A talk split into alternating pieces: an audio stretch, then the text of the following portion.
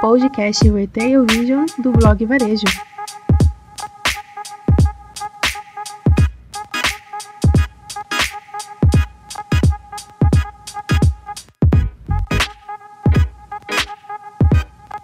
Aqui quem fala é a Thaís do blog Varejo. E hoje o nosso tema é sobre e-commerce para pequenos varejistas. Então, aproveita, compartilha com seus colegas e amigos e nos siga para receber as nossas novidades. Vamos nessa? O pequeno varejista, ele só é pequeno no tamanho, mas ele pode ser um grande empreendedor e não precisa ser necessariamente pelo e-commerce. Pode ser pelo Facebook, Instagram, Google My Business, YouTube, entre outros. O importante é ter presença. E para os varejistas que possuem apenas negócios físicos, mas querem começar também com e-commerce, a dica essencial é acreditar que tudo é possível e que os dois modelos de negócios se complementam, pois muitos empreendedores acabam apenas investindo tempo e dinheiro em apenas em um ou em outro. Este ano podemos observar que dependendo apenas de uma estratégia de vendas pode ser um grande erro e que sempre ter uma carta na manga para imprevistos é de longe a melhor das estratégias. E é impressionante a disponibilidade de conhecimento disponível no mercado. Os donos dos pequenos negócios até conseguem abrir as suas próprias lojas virtuais de maneira solo. Porém, é necessário estudar para se sobressair perante os concorrentes. Por isso, nós levantamos os sete grandes erros a serem evitados. Com o isolamento social, o grande passo já foi dado para que todos possam aplicar tecnologias aos seus negócios e otimizar processos. Vale ressalvar que, ainda assim, 40% das empresas brasileiras possuem apenas 10% do seu faturamento proveniente de e-commerce, sendo então o restante de outras estratégias, como a venda física ou em loco. Outro ponto que deve ser levado em consideração é um grande facilitador ou não de vendas online, os marketplaces. Por que ou não? Pois assim como os marketplaces são facilitadores, eles podem ser aqueles que desbanquem os pequenos varejistas. Claro que no modelo de negócios atual, muitos não se comportam dessa maneira, mas o que queremos dizer é que os pequenos e médios varejistas estarão sempre dependendo das grandes tecnologias para serem vistos e se qualquer coisa acontecer, eles são simplesmente extintos. Falando de grandes tecnologias, já estamos vendo o nascimento de algumas delas, que possuem o intuito de baratear os custos de pequenos e médios empreendedores. E o que está facilitando essa transição é a abertura do mercado no geral, para as compras integrativas e interativas, onde o mundo offline se encontra com o online. Daí, a importância de chamar o seu público para o seu próprio site, com as suas próprias regras e as suas próprias promoções. Ou seja, é muito importante possuir parceiros como o Mercado Livre, OLX, a Magalu, Americanas e Via Varejo, entre outros. Mas também é muito importante andar em conjunto com as suas redes sociais, o seu site e o seu negócio local e assim, se acontecer qualquer coisa, você ainda será encontrado pelos seus clientes. Assim como o varejo físico, o varejo online possui as suas peculiaridades e detalhes a serem analisados com máxima cautela, pois o excesso de informações também pode gerar alguns problemas graves, como a falta de organização dessas informações de modo que possam realmente ajudar no dia a dia do varejista e não simplesmente atrapalhar. E a falta de organização, definição ou conhecimento de 1. Um, Problema em mercado. 2. Metas. 3. Estratégias. 4. Mão de obra especializada. 5. Infraestrutura. 6. Análise de dados. 7. Tecnologia para proteção de dados dos usuários. Podem simplesmente destruir com qualquer estratégia definida anteriormente. Vamos falar então um pouquinho sobre cada uma delas? 1. Um, problema em mercado. Bem provavelmente, se você está pensando em migrar ou apenas abrir um e-commerce, você já deve ter muito bem definido um problema a ser resolvido e um mercado que você gostaria de vender. Mas, caso ainda não tenha definido muito bem o problema do seu público e quem é ele, a falta de definição ou talvez a falta de revisão para a aplicação no meio digital é com certeza um dos principais agentes negativos para fazer com que o seu negócio não se perpetue. Afinal, Toda marca, negócio ou produto busca resolver algum problema ou necessidade de mercado, ou seja, o público. Porém, Para pequenos varejistas, se torna um pouco difícil identificar se o problema é apenas local ou existe uma demanda de mercado mundo afora. No próximo tópico, vamos falar um pouco sobre UX, experiência do usuário, mas podemos adiantar que ele consiste também em fazer uma pesquisa de mercado através de análises de métricas de concorrentes, como fluxos de vendas, possíveis públicos, entre outras estratégias. 2. Falando em metas, pode até parecer clichê, mas a partir do momento que não é definido de maneira clara e objetiva as suas metas sobre onde chegar e como chegar, todo o resto irá por ralo abaixo, apenas pela simples chance concreta de ficar andando igual uma barata tonta, sem direção. Por isso, vale uma pesquisa de mercado para saber como os concorrentes estão se comportando em relação ao mercado, além de estratégias financeiras para saber o quanto você estará disposto a investir para alcançar uma meta definida e se será viável começar a planejá-la.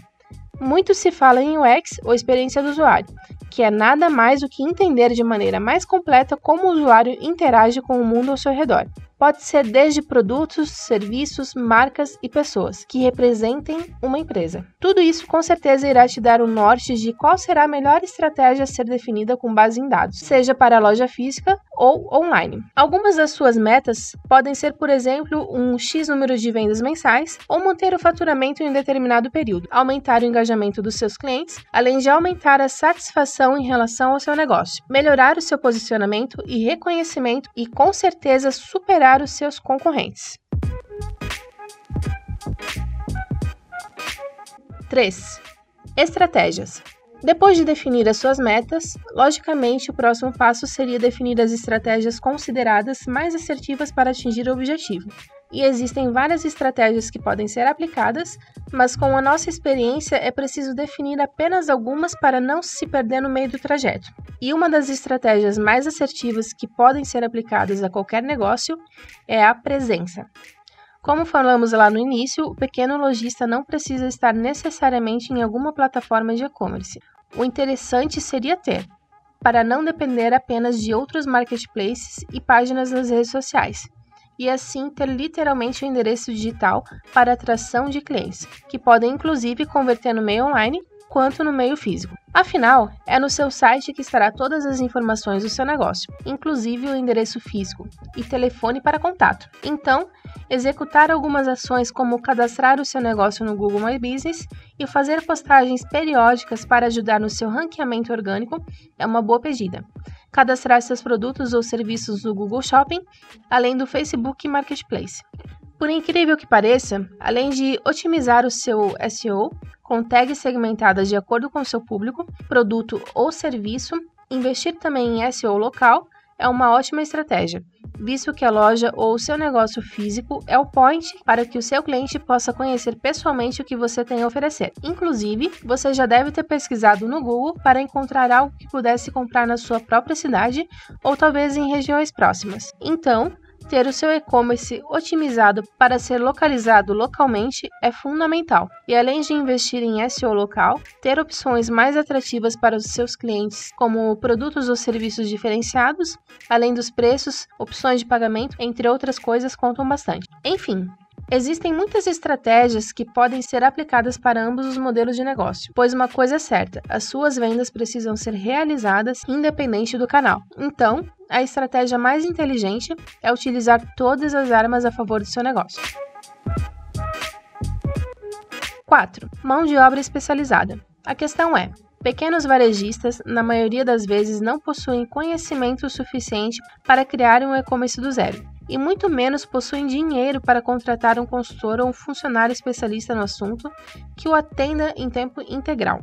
Então, a saída mais óbvia seria terceirizar esse serviço com um especialista através de plataformas de prestação de serviço como freelancers que possuem esse tipo de expertise. Ou ainda melhor, contratar um serviço de consultoria. Mas aqui é que está o pulo do gato. Existem consultores especialistas em e-commerce e especialistas em varejo físico. E também existem consultores que possuem conhecimento em ambos os mercados, porém geralmente acabam se especializando em alguma vertente. O que queremos dizer com isso é que será necessário verificar qual é a sua necessidade e contratar um profissional especializado para o seu problema.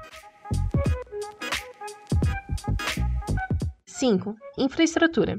Após ter definido o problema, o mercado, a meta, a estratégia para alcançar a meta, contratar ou pelo menos começar a consumir conteúdos de especialistas sobre o assunto para te auxiliar, é hora de definir qual plataforma você irá escolher para iniciar os seus trabalhos online. Existem muitas que podem atender a necessidade de compras online, desde as mais baratas até as mais caras. Então, dificilmente um pequeno varejista terá dificuldades com infraestrutura. O principal desafio talvez será na questão de atendimento ao cliente e saque. É, nós separamos um link como sugestão aqui do blog Varejo, mas lembramos que é necessário analisar a plataforma que melhor se adequar às suas necessidades, segundo o post da GivoChat que deixaremos disponível na descrição desse podcast.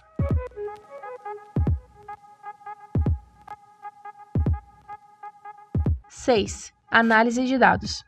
A falta de análise de dados pode fazer com que a força de competitividade de mercado, além de falhas de processo, comecem a ser recorrentes, pois são os dados coletados de todos os processos, além de análises mais aprofundadas sobre os resultados adquiridos provenientes das suas estratégias, que fazem com que a sua estrutura de negócio tenha estratégias mais inteligentes. Esses dados geralmente são coletados pelo Google Analytics, Facebook Business, Instagram para contas comerciais, porém existem muitas outras tecnologias gratuitas e pagas para análise de dados. Inclusive, a maioria das plataformas de e-commerce já fornece algum suporte para entrega de métricas de resultado.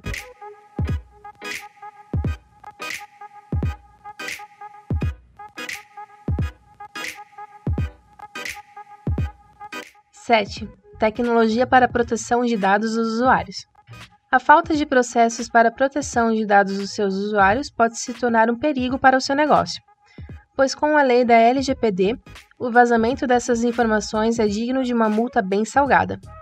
A maioria das plataformas de e-commerce já possuem uma engenharia de segurança por trás de interface, mas é preciso muito cuidado para lidar com essas informações de forma segura, como em plataformas financeiras, de marketing ou qualquer outra que você necessite utilizar além de analisar também se essas plataformas de e-commerce em questão possuem esse tipo de tecnologia de segurança muito bem estruturado e atualizado. E se tratando de proteção de dados do usuário, existem alguns princípios que devem ser levados em consideração, como confidencialidade da informação, confiabilidade de armazenamento, integridade de dados, disponibilidade de acesso das informações dos usuários e autenticidade de registro de usuários. Para resumir, esses são sete pontos que devem ser analisados ao definir uma estratégia de negócios baseada em vendas online e assim evitar erros que podem prejudicar o seu negócio. Ele também serve para a sua loja física.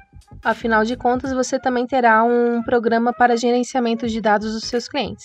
Porém, alguns deles podem e devem se encaixar em um modelo de venda físico, pois, como foi comentado, os dois mundos tendem a se chocar, o que pode ocasionar um atrito se ambas as estratégias forem mal elaboradas e estruturadas.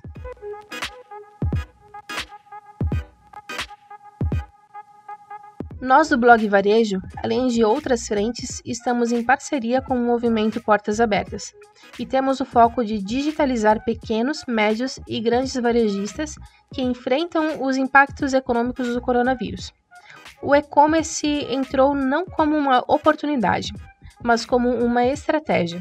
Quem já estava digitalmente posicionado enxerga na receita de suas empresas a importância de também vender de modo online para evitar que o negócio quebre em meio à crise. Com a união dos principais players do mercado, engajados para oferecer e democratizar o acesso às ferramentas e ao suporte necessário para viabilizar o e-commerce como uma estratégia capaz de driblar a crise, seja potencializando os resultados de quem já é lojista e precisa performar melhor ou de quem chega agora no mercado digital.